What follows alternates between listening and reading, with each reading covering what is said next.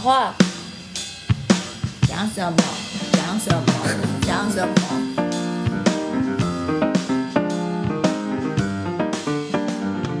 各位听众，大家好，欢迎收听《Sky in the World》再次的播出。我们今天是人物专访的单元。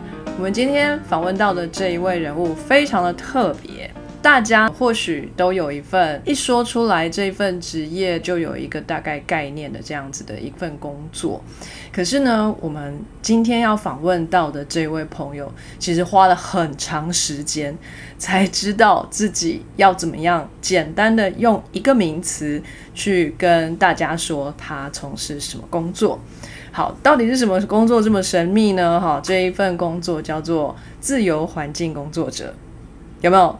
不飒飒听不？谢谢啊。OK，好，那我们今天请到的这位朋友呢是陈燕玲小姐，我们来请她跟我们介绍一下什么是自由环境工作者。Hi Sky in the World 的听众朋友，大家好，我是陈燕玲。那我现在是一个自由环境工作者。那讲到环境工作，大家可能会想到环保，想到环保，可能比如说就是什么做环工啊。垃圾回收啊，就是处理垃圾。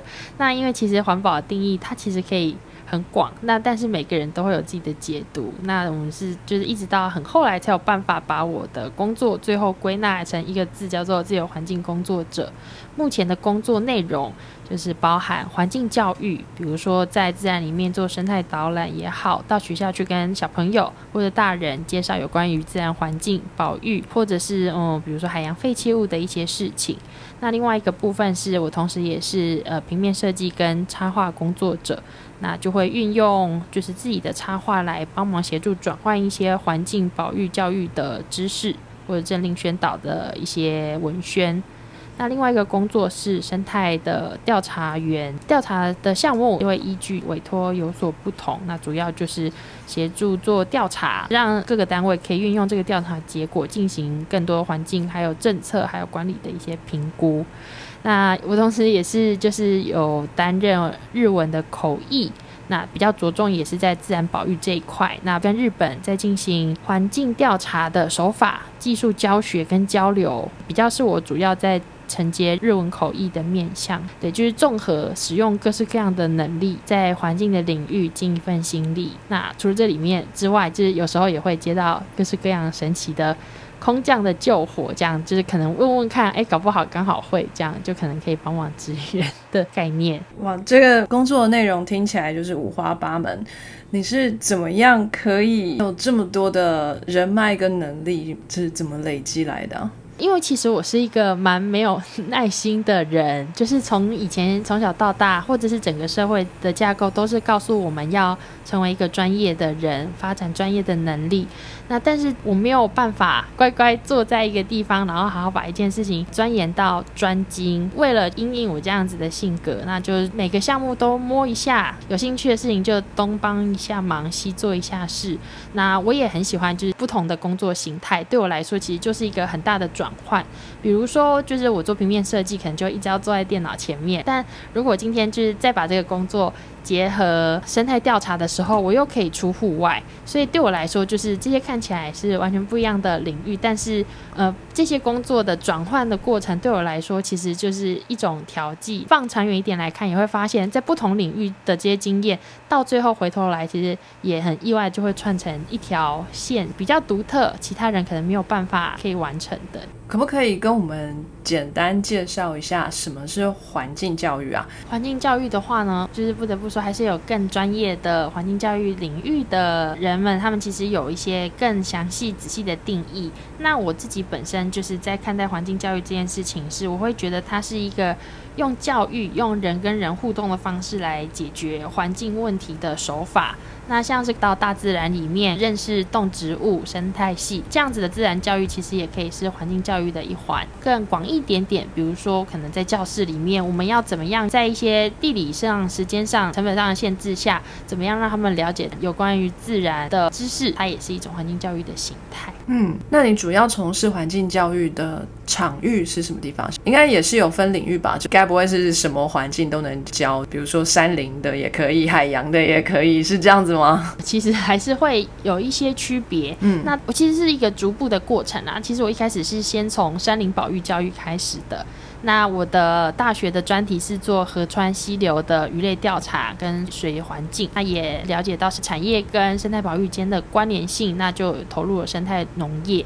那现在的话，其实主要还是以海洋为准，所以综合来看，就是我们用深川里海这个脉络是刚刚好，我都有沾一点沾一点。就是今天如果把我跟孩子丢到山上，那我们可以讲山上的东西；带到农村可以讲农村的东西；带到海边可以讲海边的东西；河边有河边的东西。森川里海是森林的森吗？对，森川是河川的川，里是什么？里长的里，然后大海的海。对，大海的海。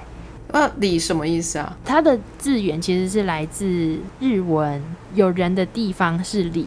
那但是他在讨论里的时候，大部分还是会以浅山的部分，就是相对于深山，那有另外一个环境叫做浅山，是人跟山林就是比较有密切互动的这样子的一个场域空间，就是这个地景，它就会被称为里。是一开始是日本他们在提出里山倡议，然后现在在国际上会把里山倡议列为就人类跟自然和谐共生的一个讨论范围，应该是在二零一零年生物多样性公约第十届的，就是这个大会 COP 十上面的时候有提到里山倡议。那可不可以跟我们解释一下，什么又是生态调查呢？当我们在做环境教育的时候，嗯、有时候在投入保育的过程，大家其实就会很倾向比较感性、比较情意的在宣导大自然的美好，然后有多重要。那我们不是在反对说这样子的手法不够科学，而是说，如果你没有明确的数据掌握到问题的来源跟状态的时候，今天一昧的只是想要倡议，那其实有时候你没有办法打中别人注意到这件事情。那这时候生态调查其实就是把就是这些环境的问题量化的一个过程。比如说，可能以前有三十种鱼，调查后后来发现，就是现在只剩下十种鱼了。那到底这个环境遇到了什么样的问题？比如说是什么外来种啊、环境劣化啊，更能分析到，诶，少了这么多，那我们该怎么办？怎么回复？回复到多久以前？对，所以它是一个环境教育很好的工具，也是政策评估很重要的一个依据。哦，我这边有一个小小的问题哈，大部分的人也都希望这个地球健健康康的持续下去，但是我遇过一些人呢，比如说河川里面少了二十种鱼，那他会说干我什么事？对不对？他的每天生活里头也不会去接触到这些鱼，这些鱼的存在与否对他来说一点意义也没有。所以政府要花很多钱，或者是我们要投入很多的人力在做生态调查，在做环境教育，对他来说那是浪费钱，不如把这些钱拿去开发，让大家的生活过得更好。这样子的看法，你觉得如何？那我们这时候就要更广义的来看待，就是今天真的只有开发才能够赚到钱吗？会不会其实保留这些自然资源，对我们来说是更有价格跟价值的？比较具体的举例来说，就是本来只是单纯的呼吸，你其实不会觉得空气是有价的。但当你的空气非常非常差，你必须要买空气清净机，或者是你的饮水非常非常差，你必须要花钱去投币装水买水的时候，就是这些看起来本来理所当然的自然资源，这时候因为环境的劣化，或许也因为经济的发展衍生额外的成本，就会让这些曾经看起来我们看不到它价值的东西，其实就会转换成另外一个成本，最后回到我们身上来。那这时候我们有没有办法用更宏观的角度来评估，到底我们要怎么样取舍，就是这些资源的分配？它的确会遇到经济发展跟自然保育的挑战，但是怎么样，就是让更多人看到不发展的背后，其实是一个。更宏观、更长远、更有长期公众利益的选择，我觉得这也是环境教育也应该会要做到的事情。嗯嗯，而且也从公益性的角度会比较不对等。比如说，今天你开发了某一个地方，那让这个地方的厂商赚钱了，但是让居民的健康状况受到影响的时候，那这件事情是不是符合公平跟公益的原则的时候，对，这也会是值得讨论的一个部分。嗯哼。那在生态调查的部分，可能会牵扯到产官学各个方面的不同的意见。但是环境教育应该比较不会吧？教一些小朋友啊，教大众一些比基础的概念跟亲近环境，这样的工作是不是比较顺遂一点？比环境调查要容易一些？不一定会，因为其实我们在讨论很多议题的时候，当你没有明确的意识到沟通的内容是不是有符合政治正确性，跟带有太强烈的批判跟偏误，其实都会影响你跟学员在互动的时候的接收跟传达。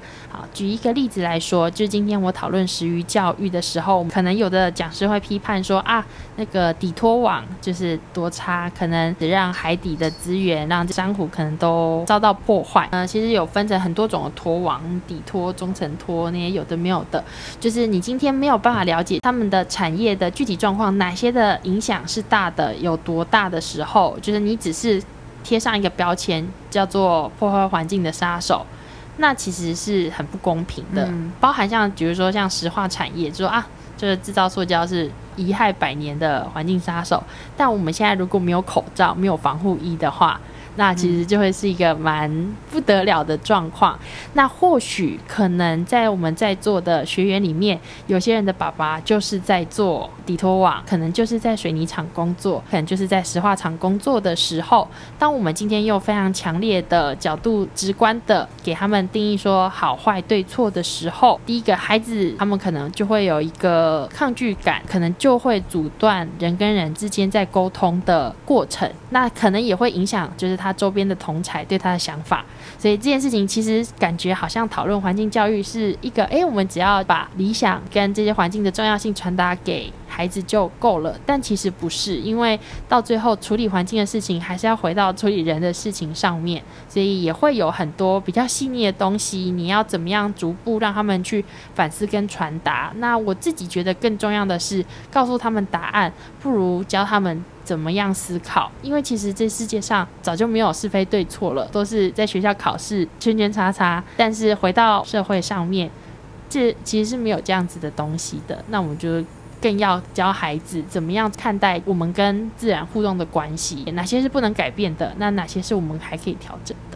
那所以老师要能够在讨论这个议题的时候，避免让学生有一个错误的标签跟建立对立的这个状况的，我觉得前面的专业知识的培养累积很重要。另外，我会觉得就是老师不能够觉得自己的答案一定是正确的，对，因为其实随着我们的社会、我们的科技这些事情的变迁，我们其实没有办法告诉人家说我们做这件事情就是对的。嗯，或许其实，在某一个角度上，这个东西保留其实还是会有它的价值。那比如说，举例来讲好了，我们台湾不是做海龟保育制做的很好吗？就是你只要摸一下三十万，对不对？就是你不能抓，不能那个什么，就是一个大家都很爱的，就是呃明星生物这样子。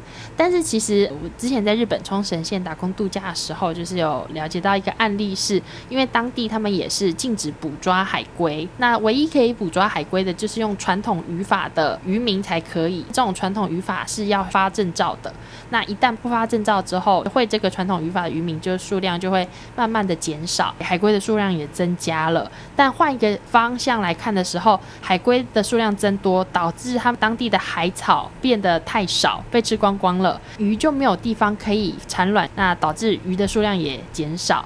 对，所以其实我们在讨论捕抓海龟就是这件事情，从保育的角度来看，可能就会被贴上一个啊，抓海龟好残忍啊，就是不道德什么之类的标签，好，不能不重视海龟的生态价值跟观光产值啊。好，但是今天保育了海龟了，它可能就会导致其他的生物是不是在生态系上面受到什么样子的平衡的影响？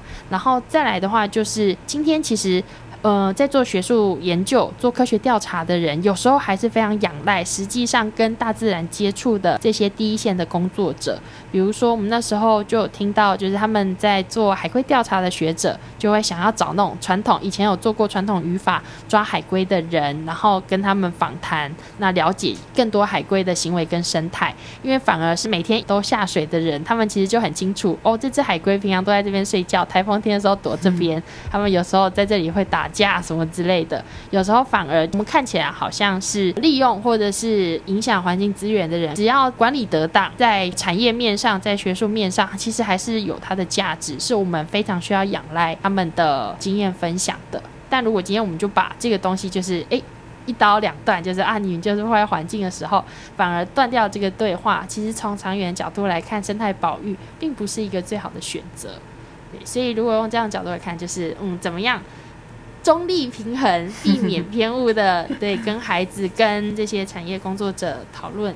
对，其实也是在做环境教育，也会慢慢的醒悟的一件事情，就也会觉得啊，以前就是小屁孩不懂事，一刀一刀定论这样子。哦，你小时候也是那样，就是。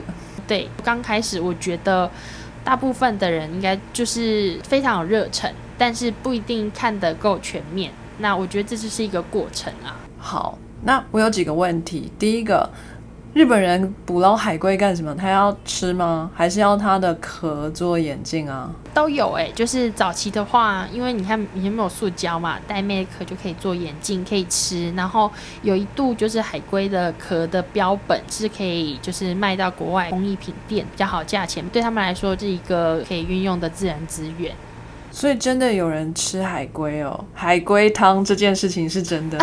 有，在日本有一个小笠原诸岛，大概是距离东京要搭船三十六小时才会到的地方，在那边还有吃海龟的习惯，但是他们在每年可以采捕的数量上面其实也有限制。然后他们也有就是做成罐头，所以现在那边海龟沙西米、海龟蛋拌饭。好，那我第二个问题，传播这样子的讯息的时候，非常重要的一个点就是要保持中立哈，不能是太过偏激的传播方式。如果是有过一些经验，或者是受过这样子的一个思想的洗礼的人的话，可能可以自己去思考，或者是诶习惯这样子讨论的方式，诶凡是没有正确的答案。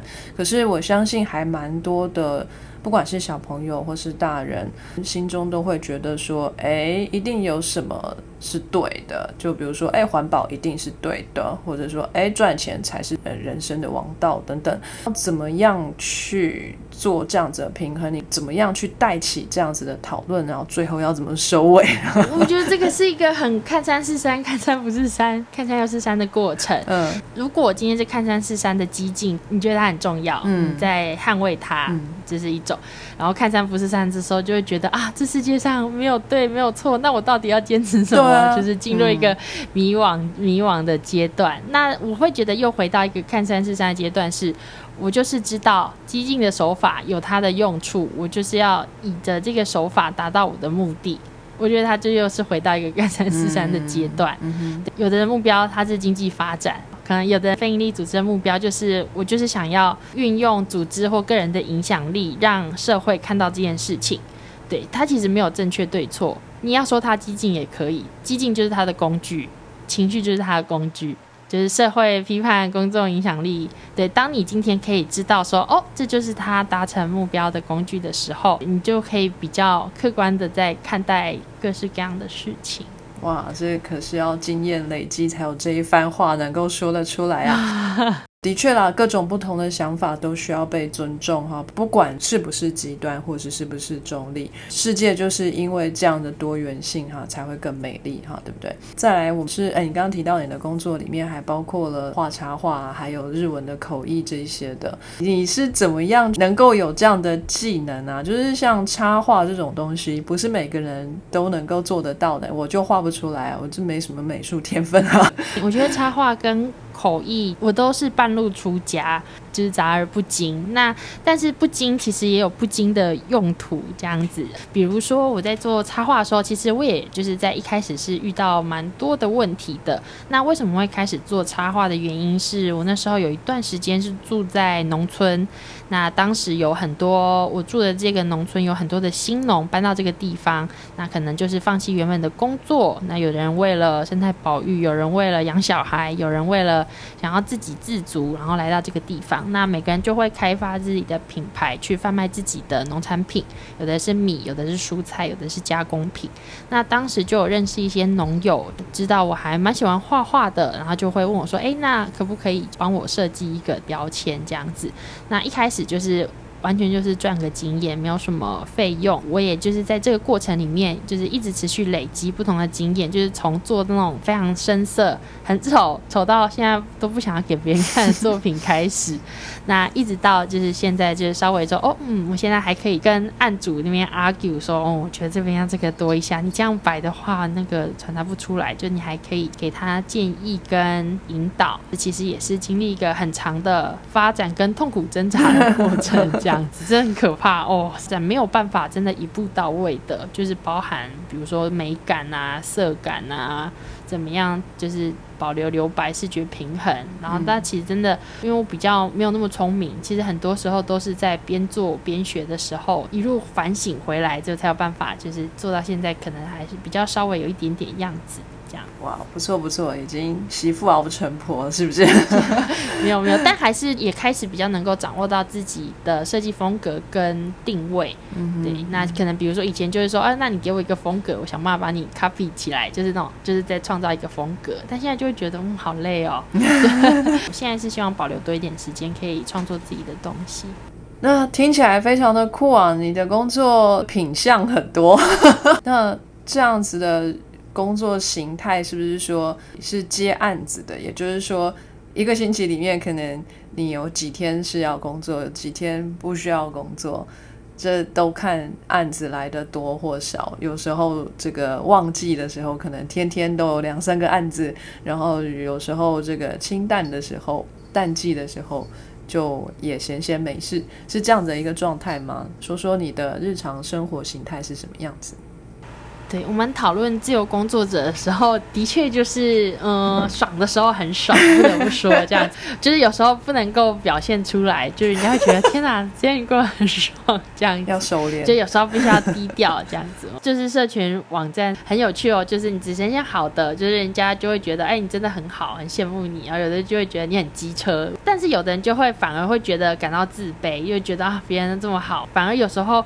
会意外的，就是造成别人的压力这样子，所以我觉得社群网站拿捏，就是跟每个人怎么看社群网站这件事情，对你没有办法掌握这样子，有所保留啦。那好的地方是，的确就是你可以掌握你自己工作的时间，你是要中午来起来工作，嗯，那然后晚上之后再熬夜。那当然你也可以就是照那个上班时间，就是按表操课也可以。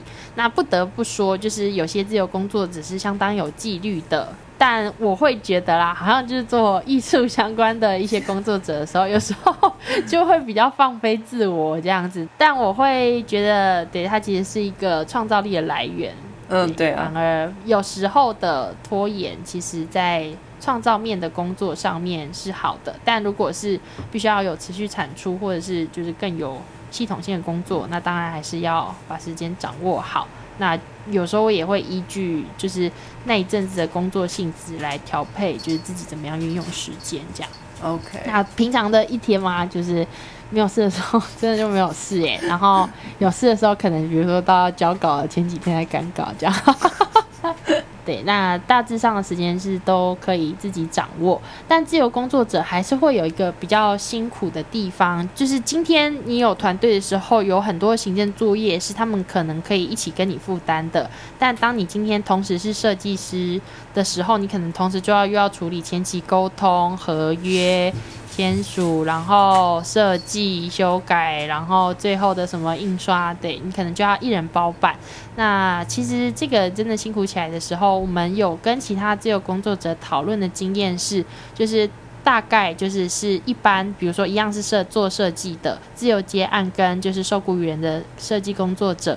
大概就是工作时间其实会差到三倍这样子，可能比如说做一个专案，可能设计师如果今天有人帮他就是统合前面的这个前后各种行政流程的话。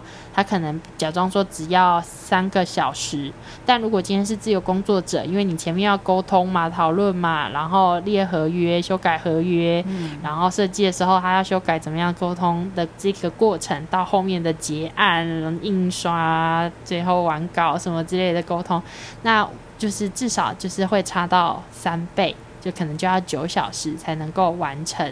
自由工作者，你就要必须负担呃工作流程里面你所需要的各种时间成本。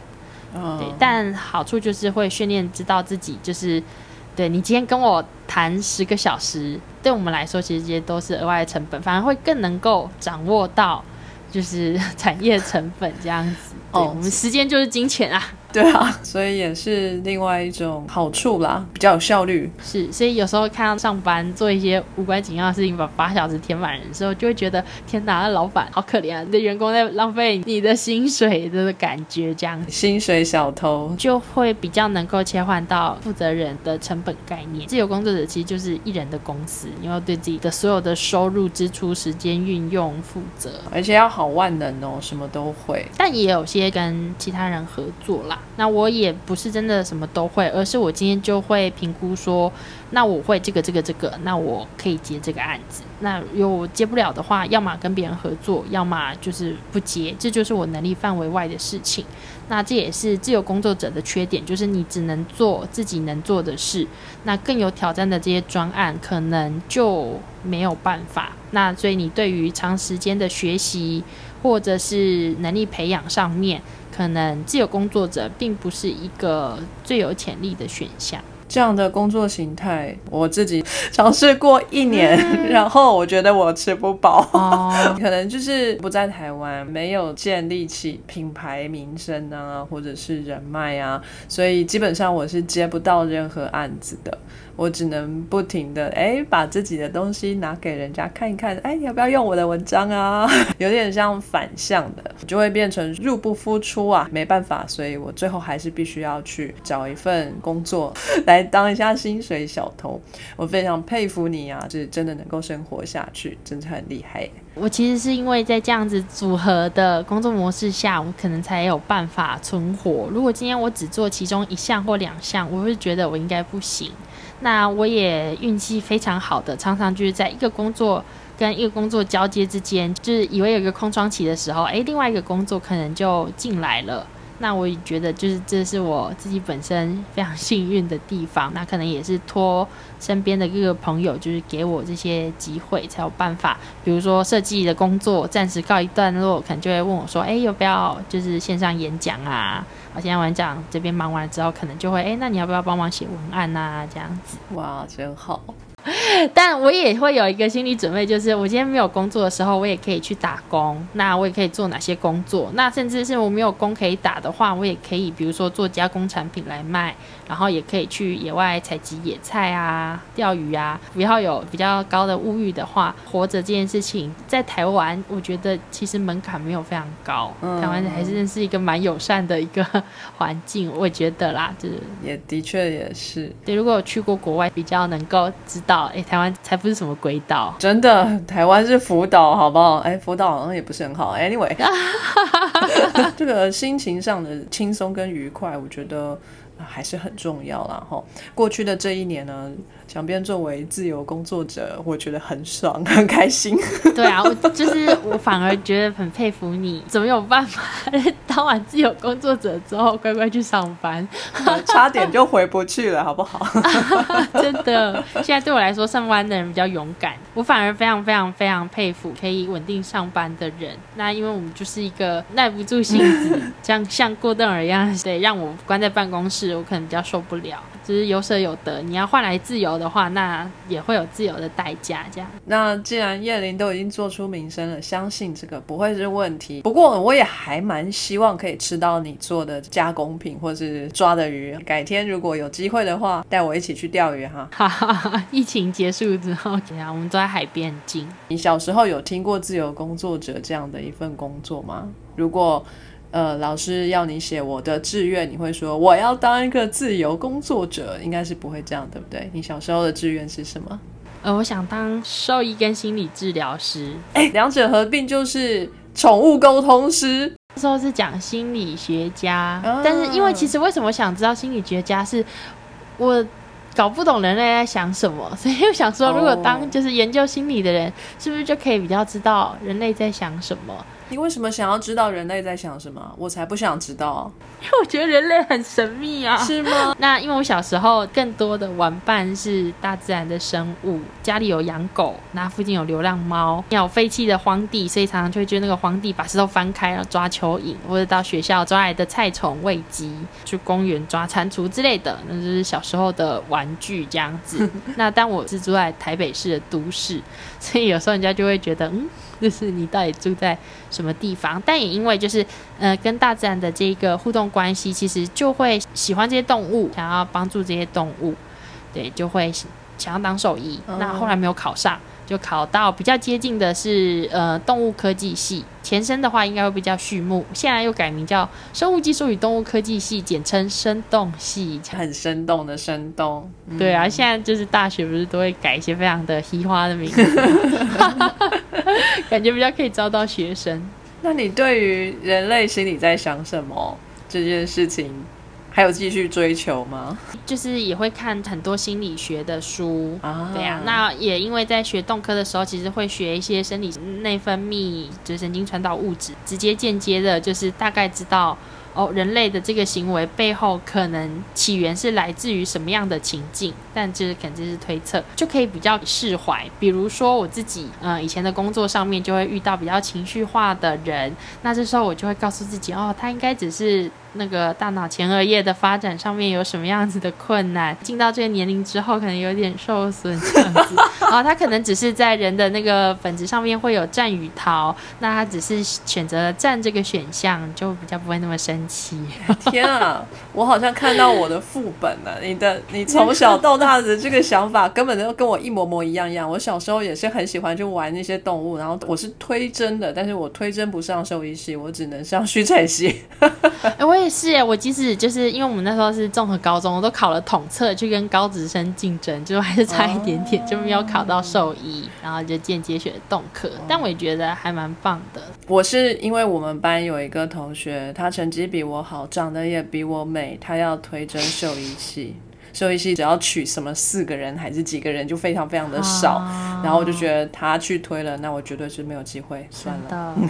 但是你还没有试，对不对？对我连试都没试，内心放弃。那我觉得猪牛羊也不错，我觉得也蛮可爱的。但是我那时候一开始在选动物科技系的时候，其实有一点迷惘，会觉得哎，我喜欢动物，所以我想要就是念动物科技系，认识动物。但是后来发现，动科其实大部分都是还是着重在经济动物，猪鸡牛羊，怎么样更有效率的养的又快又好吃，然后赚到更多钱。那那时候其实就会有产生一些迷惘，就是我就是明明是喜欢动物，但我却是要把它们养的肥肥胖胖，然后。让人类吃掉 这件事情，就会有一段时间是犹豫要不要去转森林系，那就是犹豫不决，结果就是继续留在动科系。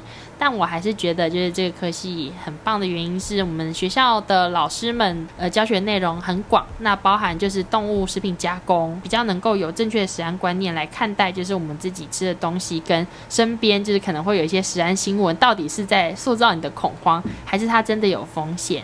那再就是有的老师是比较能够掌握生态的、农业的、河川海洋的，所学到的东西，其实到现在对我来说影响也都非常大。所以我觉得，即使是特定的科系，其实你只要善加运用学校的各个资源去修别的系的课也好，可以学的东西还是不会只局限在你到底选择什么科系，而是你愿不愿意让自己就是有更多的管道去学习更多东西。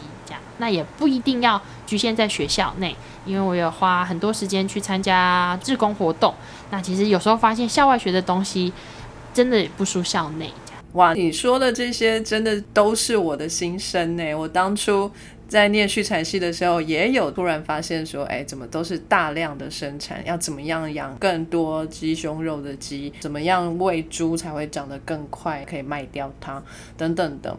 可是我后来觉得，这也是必须要知道的一件事情。我们要知道，我们在市场上面买到的是什么样品质的肉品。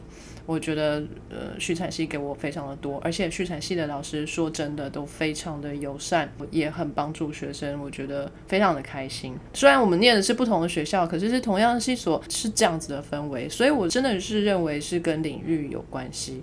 我之前也有曾经在一些非常竞争的领域里面工作过，那个氛围就是非常的可怕，很肃杀的一个气氛。什么产业啊？干细胞啊，那个时候有很多的人，很多的钱进去这个产业，大家都想要出头，所以去参加学术研讨会的时候，大家都是偷偷的去抄别人的东西，偷别人的 idea，他来跟你讲话，绝对不怀好意。然后我在畜产系就是一个萌孩子啊，就是出去就跟人家讲啊，然后老师回来就是骂我，就是你怎么可以随便都跟人家讲？那我们实验室的秘密都流出去，我说嗯。可是以前我们畜产系都这样子，互相帮助不是吗？他说没有这回事，他们是我们的敌人。可是畜产系很棒，我喜欢畜产系。干细胞是比较窄头的产业，资源就是那些。但是呃，农林渔牧、畜产就是大家的生活，大家的饮食就是跟大家息息相关。是有很多人需要你的产业的成果来满足他们的生活需要。对市场比较大一点，可能也比较 open minded 一点。还有就是畜产已经是人类发展了非常非常非常非常久的技能了，已经没有什么新玩意儿了，大概怎么玩就是那一些，所以也没什么竞争力。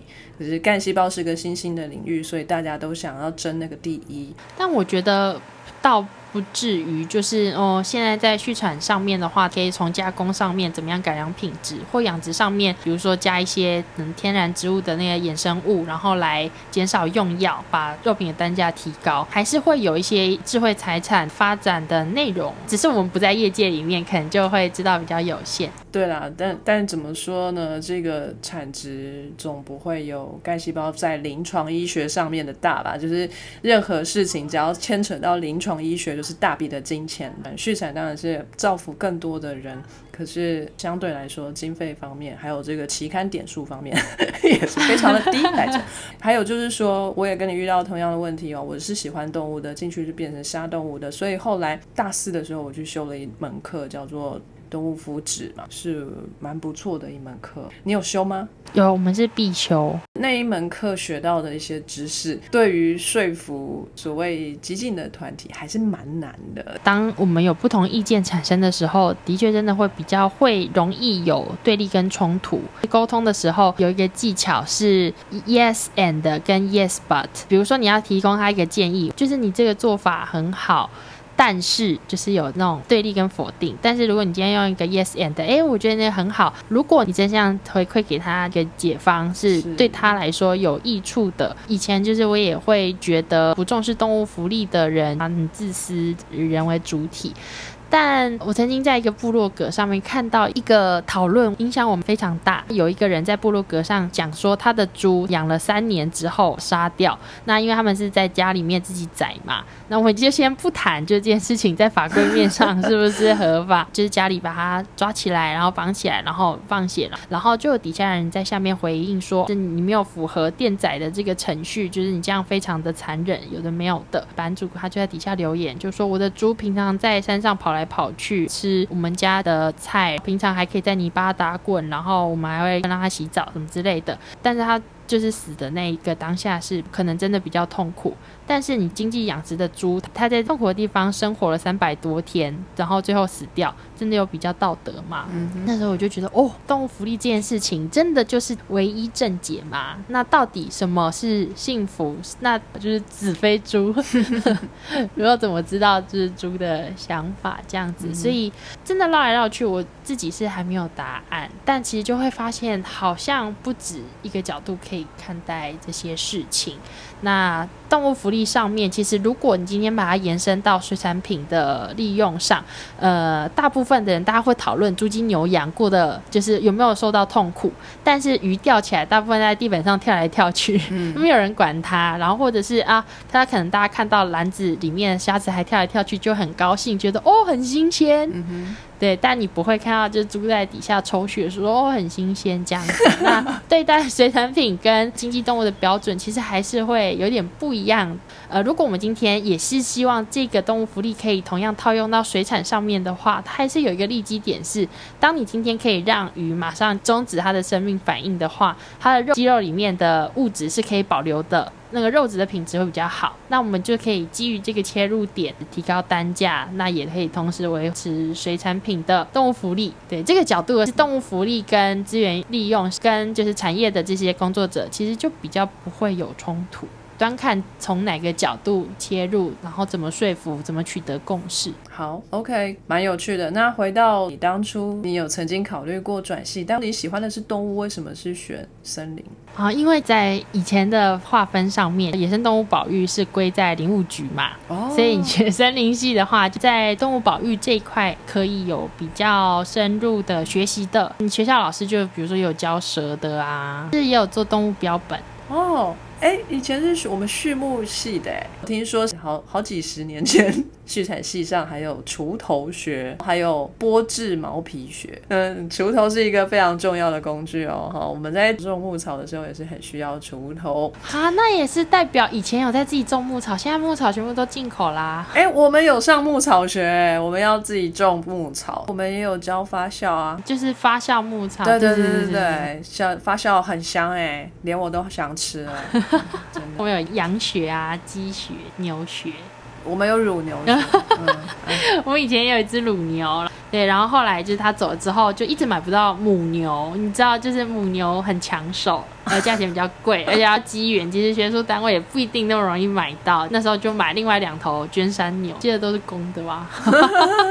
买不到母牛，知道真山牛的英文叫什么吗？不知道那就是 Jersey。是哦，为什么？Jersey 岛是在英国跟法国之间的一个海峡上面的小岛，哦，长知识，在上面的人几乎是英文、法文都会讲，然后他们甚至想要独立。现在是什么英属的吗？现在是属于英国的，然后那边其实有两个小岛都很想要独立，一个是 Guernsey，一个是 Jersey。我在念畜产系的时候，我们有乳品学嘛，然后我后来也是念乳蛋品加工的，老师教我们说，世界上最好喝的牛奶就是来自于 Jersey 的牛的牛奶里面的。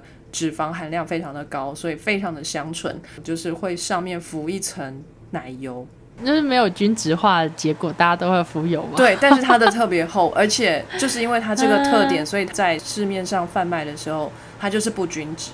钙奶有没有？嗯有钙子。嗯，对，我在上那一堂课的时候，我就想说，哈、如果有机会，我真想看看这样的牛奶。结果我真的到了英国了，然后真的看到了这样的牛奶，我觉得好开心哦。老师没有骗我。那真的喝起来上面是一层油啊？对啊，上面有一层油。那这样子最好喝的地方喝完，是不是就会有点那个 正吃甘蔗？不会诶、就是你喝的时候，其实也只有碰到嘴巴一点点啊，最上层，嗯你不会 sipping 把最上面那一层油全部喝完，然后有点恶心。也是，有机会可以去英国试试看。唉，大概在两年吧。疫苗护照拿到的话，嗯，然后你也说你参加了志工团体，是什么样的志工呢？其实最一开始是荒野保护协会在宜兰那边有一个很重要的湿地，就是双连皮荒野保护协会，在那边经营生态教室，那也算是相当有名的一个保育团体，在陆陆续续那边接触很多人、很多自然、很多议题、很多思辨的过程。一开始从事的是保育，那其实我们就会刚前面讲的一样，就是今天你谈保育的时候，你没有量化，其实你就没有办法去做更有效的传达，所以就会开始写，就是做生态调查。呃生态的保育会受到当地的产业影响，比如说那边的农民就是为了方便管理会用药，那我们要怎么样请农民尽量少用一点药？当然不是指着他的鼻子说你不能用药，用药是没有违法的，所以我们要怎么样跟他沟通？取得一个共识跟平衡，就是诶说，那我帮你把你的这片田的地瓜都买起来，用更高的价钱给你买下来，那你可以这批地瓜都不用要吗？那这时候就遇到就是哦，生态农业其实也是在处理就是呃生态保育上面很重要的一个可能性。陆陆续续有就是协助几个环境教育团体，比如说人和环境伦理发展基金会，之前在绿博也有当过志工，还有中华鲸豚协会。那比如说有搁浅鲸豚啊，或者已经死掉的鲸豚，可能就会帮忙救伤跟解剖。之前在休学期间有到。海龟馆当海龟馆志工，前面三十年就是一个混沌摸索、懵懂无知的时期。你有候学过啊？就是为了要参与更多的这些活动吗？没有，我休学其实是比较卑鄙的原因，就是休学那时候有一个可以申请去东沙岛的，就是一个活动，那他一定要在学学生才可以申请，然后就会技术性延毕这样，因为你看，其实有钱也买不到机会，所以去东沙岛干嘛？呃，它是一个军事生态营，很有趣哦，他把军事跟生态放在一起。那因为本身东沙岛它具有很重要的军事价值，那当地其实也是。是很重要，因为也是国家公园，所以他们把这两个面向结合起来。那由国防部跟海洋国家公园管理处，就是他们一起合办。然后到我们就会搭着军舰到岛上，然后就是参访岛上的一些设施，比如什么海水淡化厂啊、庙啊、珊瑚富裕的 center 啊，然后去。进滩捡垃圾，我们还在岛上遇到艳遇，这样不知道是不是他们平常都没有遇到女生这样？是啊，我猪赛貂蝉了，干嘛这样？不错不错，所以在东沙待了多久？很短，因为我们搭船只搭一天，然后睡一觉起来才到东沙的外面，然后直接转小船进去，待一个晚上吧，然后就是回来又搭船这样子。很短，就为了这三天你延毕，就很爽，就值得炫耀。去过东沙，对啊，但其实其实还是有一个原因，是我当时不觉得大学学历到底可以干嘛，因为我当时在大学期间已经用各式各样的技能，就是赚到自己的生活费，是完全不输就业期间的薪水。那我就会觉得，呃，那我为什么就是要这个学历？我甚至觉得那就辍学啊，反正就是我可以养活。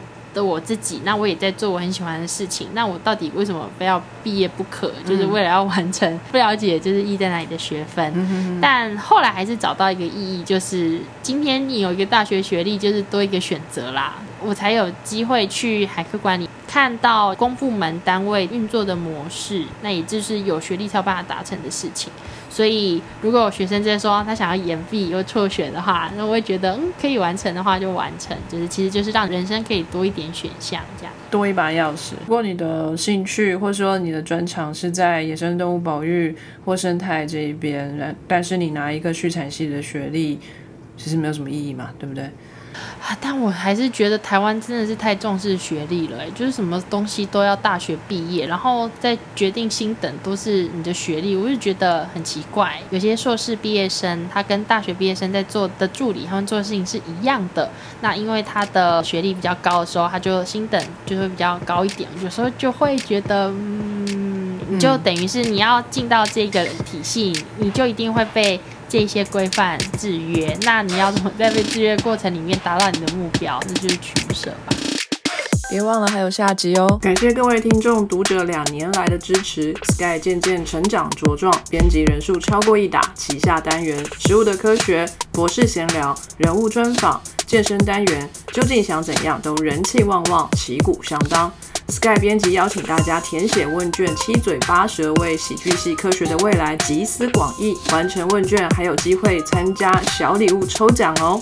问卷链接将出现在本集 Show Note 当中，截止日是六月十五日哦。有任何问题以及意见都可以在各大平台上留言，让我们知道，我们将竭尽全力为您寻找答案。欢迎追踪分享 Sky in the World，让更多人知道有趣的科学哦。